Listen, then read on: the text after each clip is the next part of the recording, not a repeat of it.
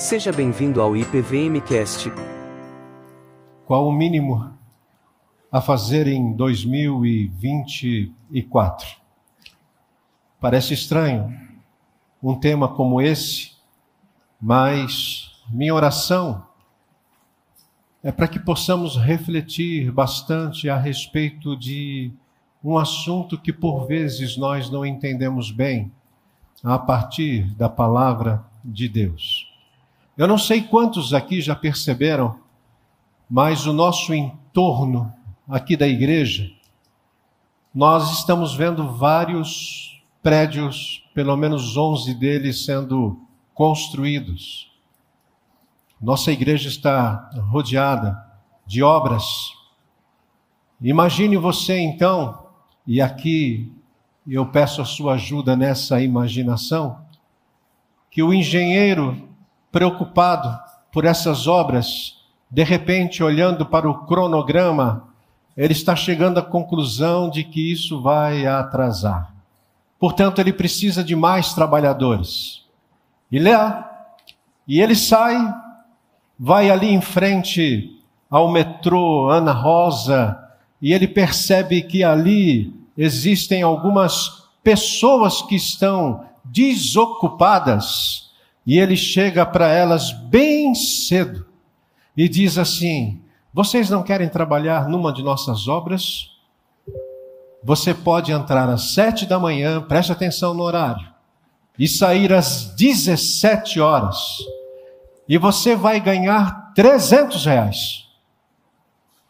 Ok? Imagino que alguns aqui estão pensando se tem direito trabalhista, esquece isso por enquanto. Alguns foram e começaram a trabalhar às sete horas da manhã. Mas o engenheiro-chefe percebeu que havia a necessidade de mais gente.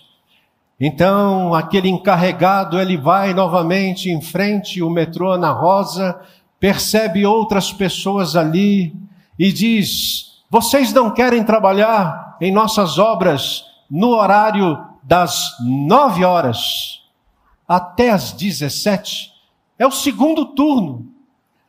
Quanto que nós vamos ganhar? Trezentos reais. Quanto que ganhou o pessoal do primeiro turno? Isso! E o segundo turno? Trezentos reais. E quando eles começaram a trabalhar, o engenheiro olhou para a obra e disse assim: Nós precisamos de mais gente. O encarregado ele sai novamente por volta de 12 horas e quando ele chega em frente ao metrô, ele vê ali algumas pessoas desocupadas e diz assim: Nós estamos precisando de trabalhadores para trabalhar das 12 até as 17 horas. Vocês não querem? Quanto? 300 reais. E lá foram aqueles homens felizes.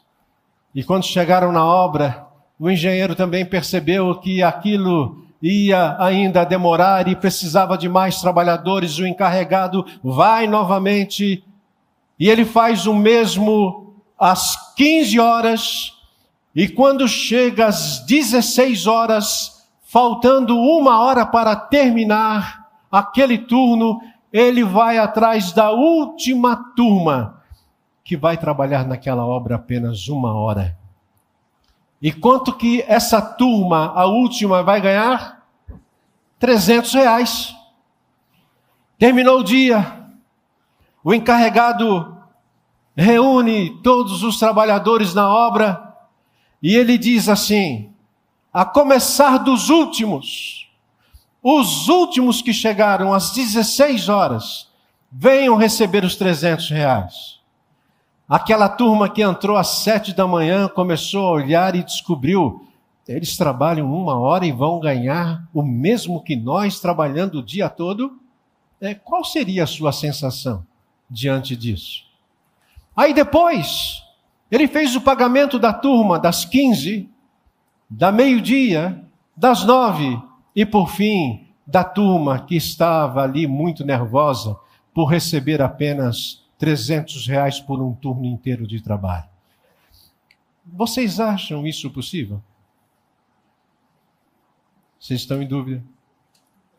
e antes que os engenheiros, arquitetos e o pessoal da construção civil perceba que eu estou aqui trazendo falência para vocês, na verdade, essa é uma história que o Senhor Jesus conta dos trabalhadores da vinha, Mateus capítulo 20. Exatamente essa história. Logicamente que eu estou atualizando um pouquinho. Sabe, quando nós pensamos no mínimo a ser feito, nós chegamos à conclusão de que essa história contada por Jesus mostra aquilo que nós conhecemos como o Evangelho da Graça. E é exatamente isso que a graça faz. Aliás, muito daquilo que Jesus fez, nós podemos dizer que foi pura e escandalosa graça. E a conclusão que a gente chega é que é, é muito mais fácil você falar sobre graça do que viver a graça. Eu não sei quanto a você, mas nós temos uma sombra que nos acompanha e um vício que está sempre presente em nós. A sombra eu posso chamá-la de um coração fariseu. E o vício é a lei. Eita, povo que gosta de lei. A gente gosta das coisas dos mínimos detalhes. O combinado não é caro. Mas quando a gente percebe que algumas pessoas estão sendo mais, entre aspas, agraciadas do que a gente que está dando duro naquilo, a gente fica com o pé atrás. Aí vem o apóstolo Paulo, em Romanos capítulo 6, versículo 14, e diz que nós não estamos mais debaixo da lei, mas nós estamos debaixo da graça. Que é um convite para você e para mim olharmos, desfrutarmos, vivermos mais a graça do que propriamente aquilo que a gente acha ser o certo e o errado. Por favor, eu não estou convidando você a viver errado, não é isso. Mas quando nós olhamos para a palavra de Deus, existem algumas perguntas que são feitas é, no capítulo 18 e no capítulo 19 de Mateus, que são muito parecidas com essa. Qual o mínimo a fazer em 2024? Por exemplo, quando Pedro chega para o Senhor Jesus, lá em Mateus capítulo 18, versículos 21 a 35, ele pergunta exatamente isso: Jesus, quantas vezes eu preciso perdoar o irmão? E ele diz: o mínimo, sete. Tá bom? Sete vezes tá bom?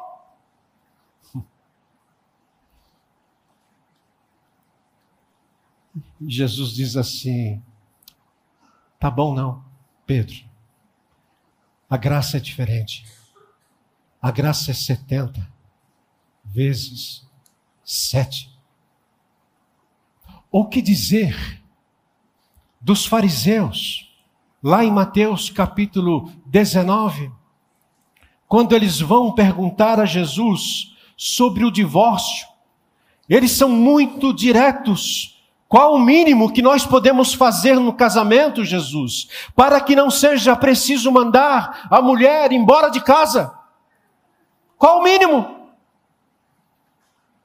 Isso porque, irmãs que estão aqui, vocês têm um privilégio maior de serem mulheres hoje, porque naquela época, se a mulher colocasse um pouco mais de sal na comida, já dava condições para o marido pedir o divórcio.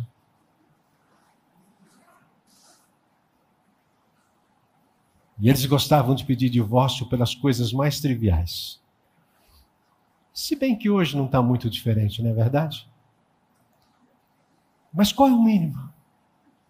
Ou aquele jovem rico, cuja passagem é Mateus 19, ali está errado, 18. Mateus 19, versículos 13 a 15. Ele se aproxima de Jesus e pergunta: Jesus, o que, que eu devo fazer para herdar, para ter a vida eterna? É mais ou menos assim. Qual o mínimo de obediência que eu preciso ter? Porque Jesus vai jogar com ele na conversa, mostrando um pouco daquilo que é a obediência que Jesus pensa e o que ele pensa. Qual é o mínimo de obediência que eu preciso ter? E no fundo, quando nós iniciamos um ano, Geralmente o nosso coração fica pensando nesse mínimo a fazer, afinal, aquilo que nós tanto queremos planejar passa por eu fazer algo. E é interessante, quando nós pensamos no mínimo a fazer para Deus, a gente está pensando exatamente isso o que que eu posso fazer de menos para que Deus e a igreja parem de pegar no meu pé? Eu vou na igreja no primeiro domingo de janeiro e lá vem o pastor falando para eu ler a Bíblia naquele ano inteiro e me dá ainda um plano de leitura. Qual é o mínimo, Senhor? Até teve uma irmã, lógico, ela estava brincando, ela falou assim: quando o pastor mostrou a folhinha só de um lado, eu falei, bico, fácil. Mas quando eu recebi e abri frente e verso, eu desisti. Qual é o mínimo? Segundo domingo vai lá o pastor falar sobre vida financeira. Qual é o mínimo que eu posso dar para eu ser abençoado, pastor? Toda vez vocês têm que falar a respeito desses assuntos. Hoje, à noite, você está convidado a ouvir a respeito do cuidado do corpo. Uau! Já fiquei sabendo que nós vamos ter uma balança quando sair do culto à noite. Pense nisso. Qual o mínimo? São os desafios escandalosos que nós temos aqui na vida da igreja. Eu quero basear essa mensagem nesse jovem do capítulo 19 de Mateus. Aliás, eu entendo que é um jovem que toda a igreja gostaria de ter. Olha para ele. Olha para esse jovem. Ele chega, se aproxima de Jesus, diz o versículo que você pode ler no telão, e diz: Mestre, que farei de bom para ter a vida eterna? Nós não estamos falando de qualquer um, nós estamos falando de um jovem rico. Versículo 20 vai dizer que ele era jovem. O texto diz que ele era rico. Era um tipo de, de garoto que podia pagar por tudo aquilo que dava na sua cabeça. Ao ler, você percebe que ele era um jovem que tinha virtudes. Ele era obediente em parte, e tendo muito dinheiro, ele pensava que poderia ainda com o seu dinheiro comprar a vida eterna. No entanto, é difícil receber a resposta certa quando a pergunta é errada. Ele estava falando sobre obediência, Jesus vai responder para ele sobre obediência, mas uma coisa que vai deixar vocês um pouco tristes aqui é que a obediência, por mais importante que ela seja, ela é irrelevante para se ganhar o acesso à vida eterna.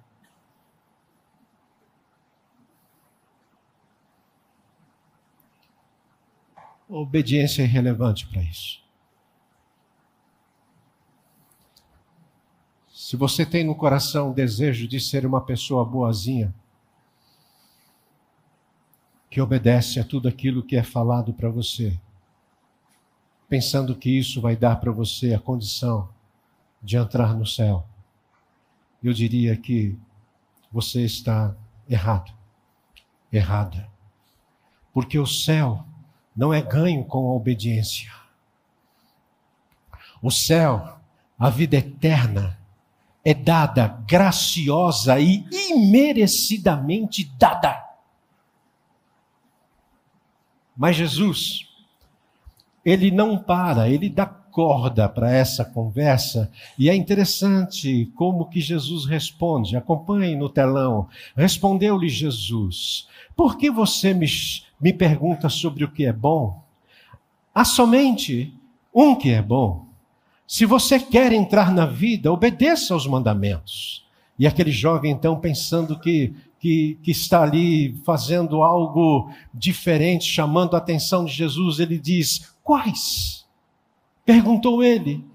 E Jesus respondeu: Não matarás, não adulterarás, não furtarás, não darás falso testemunho, honra teu pai e tua mãe e amarás o teu próximo como a ti mesmo. Fácil, gente. Muito fácil. Aliás, há duas maneiras bíblicas de resumir a lei. Uma das maneiras é você conhecer Êxodo capítulo 20 ou Deuteronômio capítulo 5, que fala sobre as dez palavras ou os dez mandamentos. Ali você tem um resumo da lei. Aí você olha para mim e diz assim, mas Eduardo, é muita coisa para eu decorar. Então faz o seguinte, vai para o resumo que Jesus faz lá em Mateus, por exemplo, capítulo 22. Quando Jesus diz, eu vou resumir a lei, os dez, em dois. Amarás, pois, o Senhor teu Deus de todo o teu coração, com toda a tua alma e com todas as tuas forças, e amará o teu próximo como a ti mesmo. Agora perceba, ambas começam com o nosso relacionamento com Deus.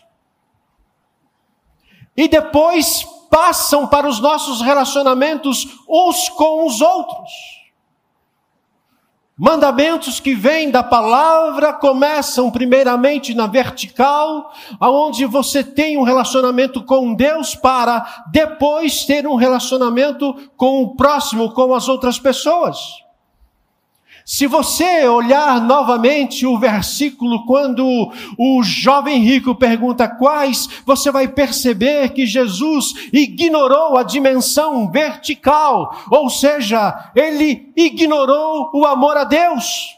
E mais, quando Jesus cita os cinco dos seis mandamentos horizontais, ele deixa de fora o décimo mandamento que proíbe a cobiça. Você fica perguntando por que, que Jesus fez assim? Eu respondo, ou pelo menos ajudo você a pensar. Quando você pensa, por exemplo, no assassinato, quando você pensa num adultério, quando você pensa num roubo, num falso testemunho e na honra aos pais, nós estamos falando de mandamentos que a princípio são visíveis.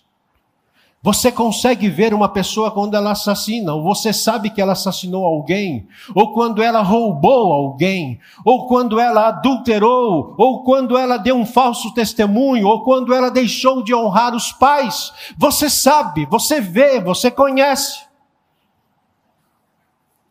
Mas é interessante que quando se trata da cobiça, é um pecado do coração, é interno é invisível. Deixa eu confessar para você um, um, pecado meu.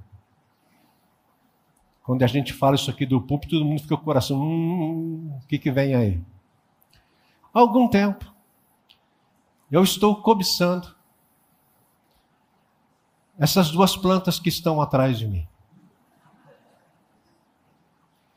E eu percebo que elas ficam muito bem na sala lá de casa. Aí eu pergunto: vocês viram essa cobiça em mim quando eu estou aqui? Viram? Por quê? Porque está aqui.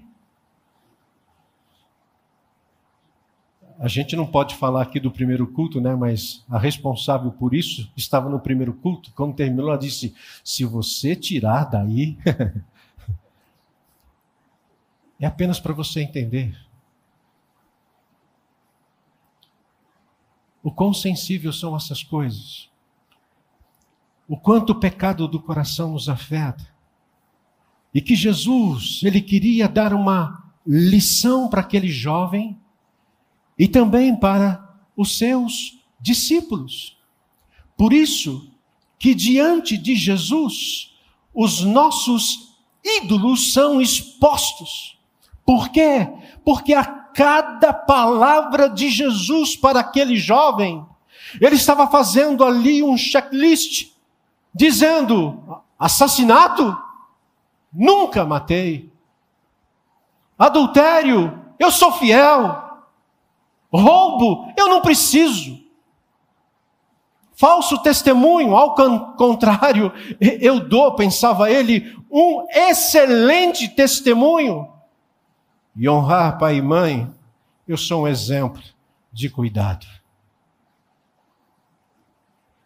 Isso fez com que o coração dele se enchesse de orgulho. Então, feliz da vida, ele volta a falar com o Senhor Jesus. E perceba o que diz o texto a partir do versículo 20. Disse-lhe o jovem: A tudo isto, ou a tudo isso tenho obedecido. O que me falta ainda?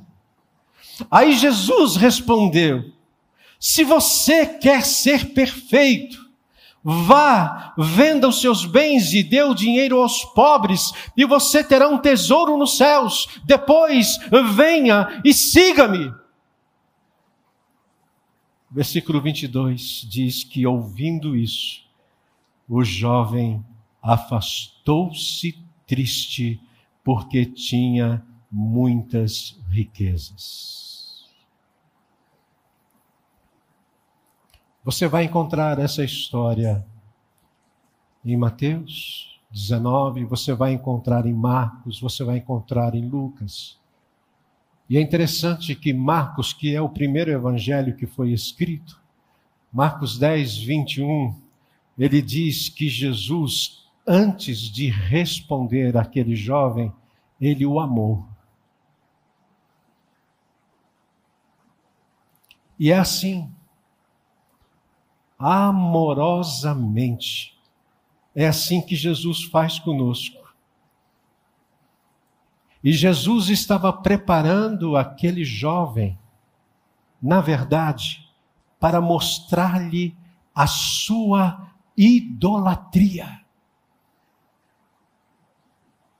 Ele tinha ídolos no coração. Vocês já conheceram pelo menos cinco mandamentos dos dez aqui e aprenderam o sexto na parte horizontal, que é não cobiçar, mas eu não posso deixar de fazer uma pergunta para esse grupo seleto. Qual é o primeiro dos mandamentos?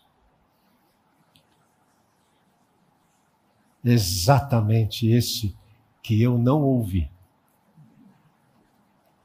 Não terás outros deuses além de mim. Vamos repetir? Não terás outros deuses além de mim. E é interessante que esse mandamento era mostrado ao jovem sem que ele percebesse. Jesus estava expondo o pecado daquele rapaz, não por mostrar que ele deveria entregar todas as suas posses materiais para seguir a Deus, mas Jesus estava mostrando que as posses materiais dele eram o seu Deus. Não terás outros deuses além de mim. É o filtro pelo qual todo pecado passa. Eduardo, então, por que, que eu não tenho vontade de matar alguém? Não, você já teve.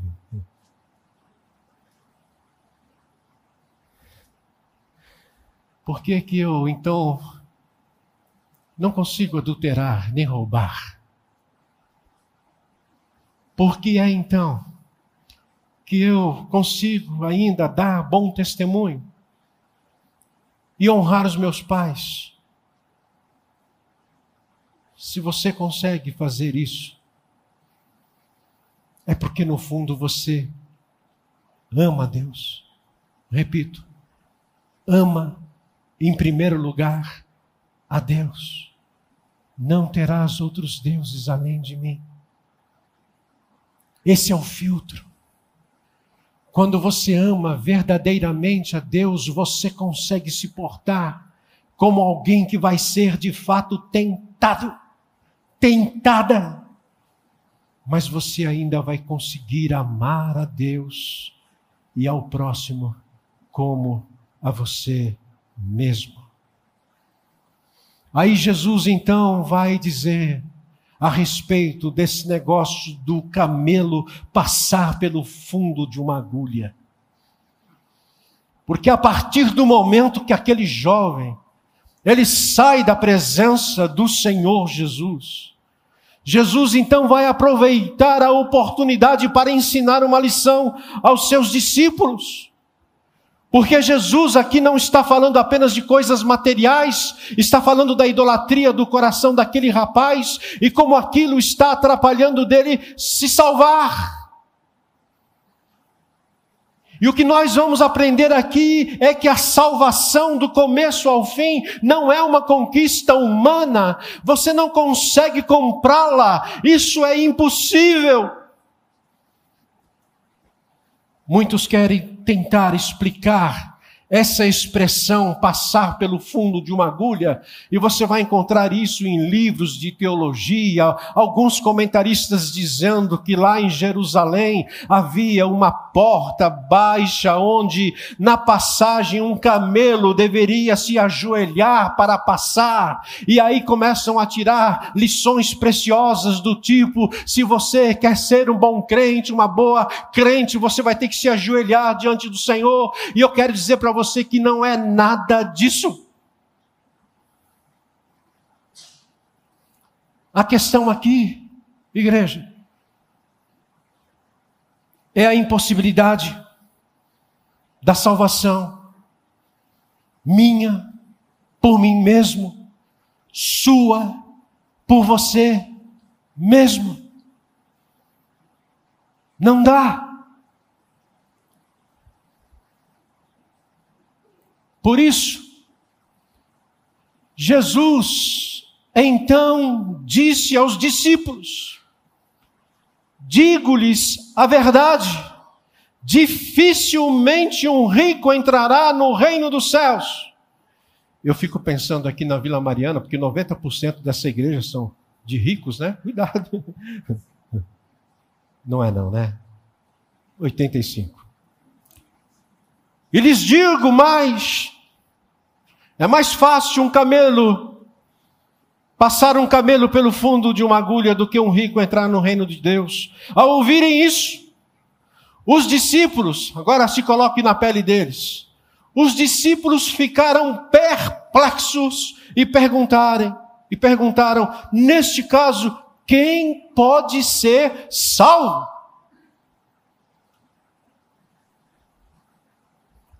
Eles começaram a perguntar para Jesus: Jesus, por acaso, o problema é a riqueza?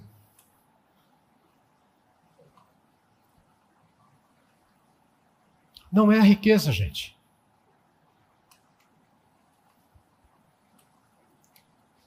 Se fosse a riqueza, bastaria fazer um voto de pobreza e ir em frente. Mas não é. A questão não é a riqueza. Os discípulos ficaram inquietos porque, e aqui eu preciso da sua atenção, porque culturalmente e até biblicamente, para eles, no Antigo Testamento, para nós, nós temos hoje o Antigo e o Novo Testamento, para eles, no primeiro século, os ganhos financeiros eram um sinal direto da aprovação de Deus.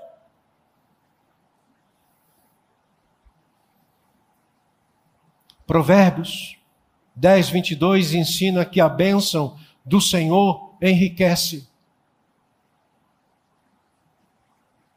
Está escrito lá. Domingo à noite passado, vocês me ouviram falar a respeito de vida financeira. E eu disse que se você está usando da sua vida financeira apenas para abençoar você, quando você dá qualquer recurso na causa de Deus, você está errado.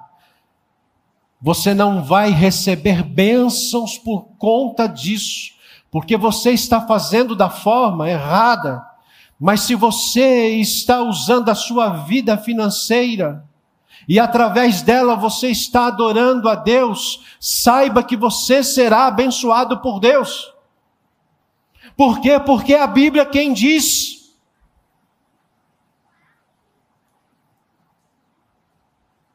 E nós não estamos associando nada à teologia da prosperidade. Nada, absolutamente nada.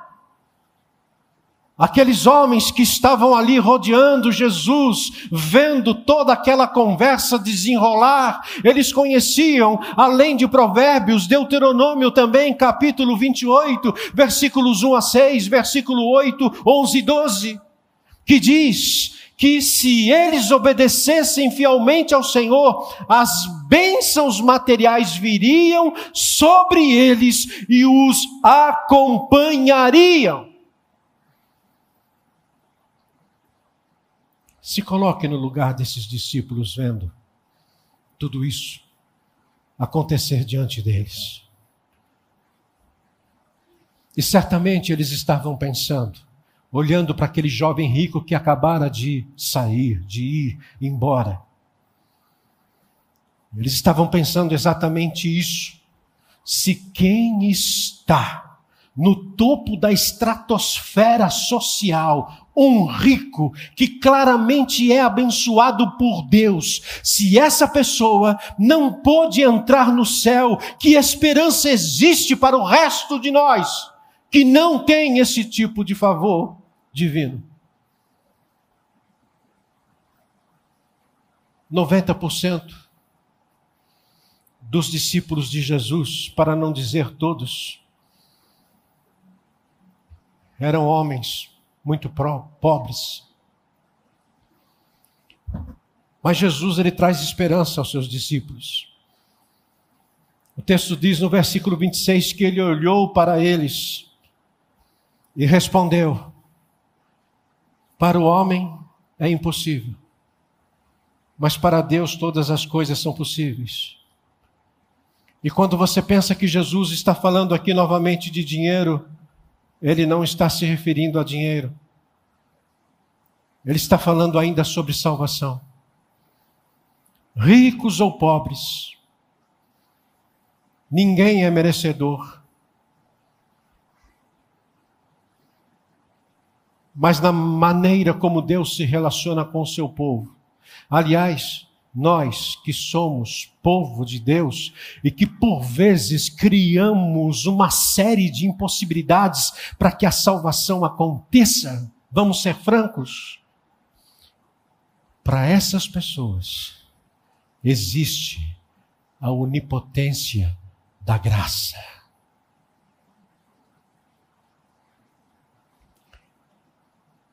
Graças a Deus. Então Pedro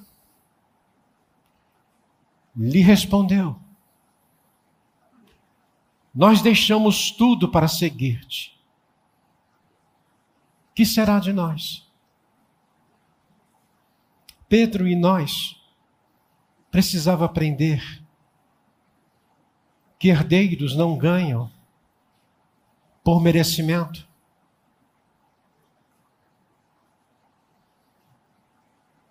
Quem de nós aqui, se você é discípulo, membro da igreja desta ou de outra, se você serve a Jesus, quem de nós aqui já não pensou assim? Um exemplo. Eu estou na igreja todo santo domingo. Ainda vem aos sábados. Às vezes na semana, para fazer alguma coisa. Eu dou parte dos meus ganhos. Eu sirvo um, dois, três ministérios da igreja. Faço isso de coração. Aí, de repente,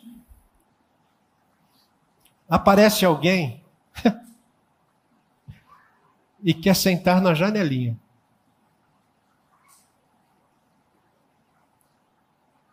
Você nunca pensou isso? Então vamos cantar Santo, Santo. Eu já pensei muitas vezes. E aí, quando eu penso essas coisas, eu chego a essa conclusão que vocês estão vendo no telão. Herdeiros não ganham por merecimento. Jesus, nós fizemos o máximo, dizia Pedro. Jesus entende. E Jesus, inclusive, para alimentar a esperança daquele homem dos discípulos, que porque Pedro estava falando no nome dos discípulos, Jesus diz no versículo 29: E todos os que tiverem deixado casas, irmãos, irmãs, pai, mãe, filhos ou campos por minha causa, receberão cem vezes mais e herdarão a vida eterna. Pedro estava errado, gente. Não é só o jovem rico que foi embora, mas Pedro também estava errado mas o fato é que a misericórdia de Jesus entende nossas respostas e perguntas erradas. E Jesus aqui ele vai dizer para Pedro e os demais discípulos: Eu vou cuidar de vocês. Vocês vão ter o que vocês precisam. Confiem em mim, vivam pela fé na minha graça e não naquilo que vocês fazem.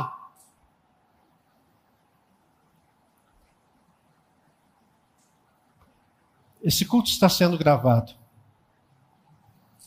Mas o que eu gostaria que fosse realmente gravado foi um testemunho de uma criança de sete anos que no nosso pequeno grupo ontem deu.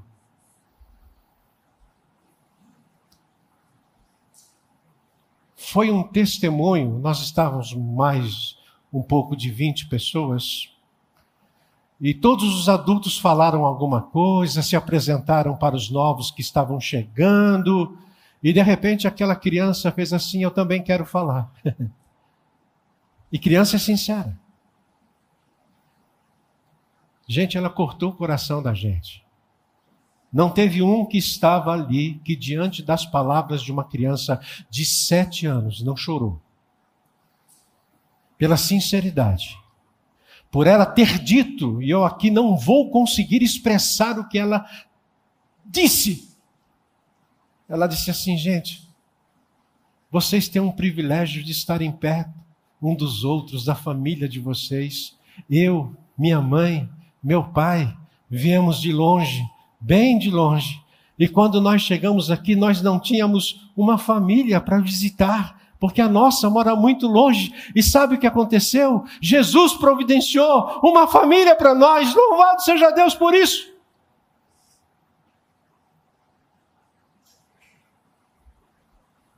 Uma criança de sete anos que estava dizendo para nós, chorando agora, que estava tentando evangelizar os seus coleguinhas na classe. E ela estava triste porque aquelas crianças da idade dela não abriam o coração para Jesus.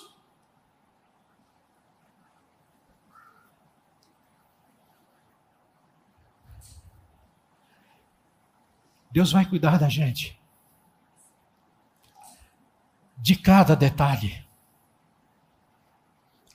Sabe por quê? Porque herdeiros não merecem. Eles recebem por terem nascido na família, sem nenhuma virtude por parte deles. Eu conheci um, eu conheci um senhor já de idade que tinha um filho vivendo, sabe, aquele filho que que vive e não faz nada. Eu estou falando de um camarada de mais de 40 anos que vivia às custas do pai. Pai viúvo, dono de várias propriedades em Valinhos. Um homem rico. E um dia eu criei coragem e perguntei para o filho daquele homem: O que, que você faz da vida, meu querido? Ele falou assim: é, Pastor, eu, eu, eu sou administrador das coisas lá de casa. Eu sabia que o pai tinha um administrador que o pai pagava. Aquele filho, no máximo, era um administrador da vagabundice dele, mas não do pai. Mas há um detalhe interessante nisso: é que aquele rapaz, que não merecia absolutamente nada, iria herdar a herança do pai. Por direito. Depois daquela conversa eu pensei, é, Eduardo, você também. Você não merecia nada. Eu não sou herdeiro porque eu mereço. Eu sou herdeiro porque eu recebi. E faço parte de uma família. A família estendida. E eu não tenho nenhum mérito nisso. Estou partindo para o meu final, fazendo você pensar numa coisa muito importante. Será que aquilo que nós fazemos, nós estamos fazendo porque queremos o céu e a vida eterna? Ou nós estamos fazendo aquilo que fazemos porque nós amamos a Jesus? O céu. O céu é um lugar maravilhoso.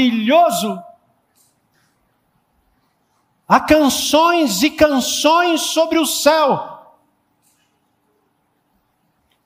Mas o que seria do céu sem Jesus? Imagine você chegar no céu. Cadê Jesus? Não está não. Que valor tem o céu sem Jesus? E Jesus então disse, terminando, que muitos primeiros serão últimos e muitos últimos serão primeiros. Os últimos serão os primeiros. Por isso que eu queria que você voltasse a pensar naquela história que eu contei para vocês da contratação dos trabalhadores em Mateus capítulo 20, porque assim que Jesus terminou aquela história do jovem rico, ele vai responder para os seus discípulos a respeito da vida cristã. E na vida cristã, Uns vão chegar às sete horas da manhã, outros às nove, outros ainda às doze e às quinze horas. E vão ter aqueles que vão chegar às 16 horas e ainda vão querer desfrutar da hora do almoço.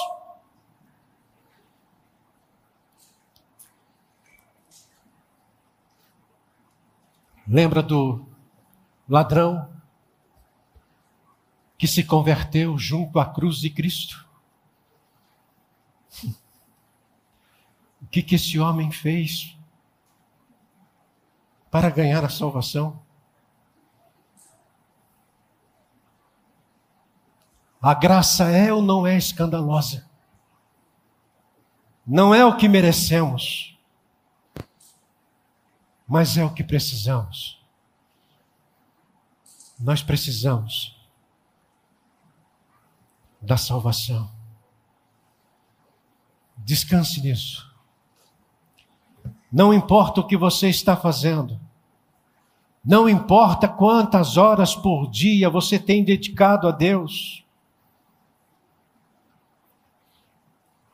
Ele não nos dá o que fizemos por merecer, mas tenha certeza que Ele vai nos dar aquilo que nós precisamos. E o que nós precisamos tem nome, e o nome é graça, apenas graça. É a graça do Senhor que vai cuidar de cada um dos nossos detalhes na nossa vida. Por isso, qual o mínimo a fazer em 2024? Uma pergunta errada, gente. Essa não é a pergunta certa quando se vive pela graça. Jesus morreu por nós naquela cruz e nos deu a salvação de graça.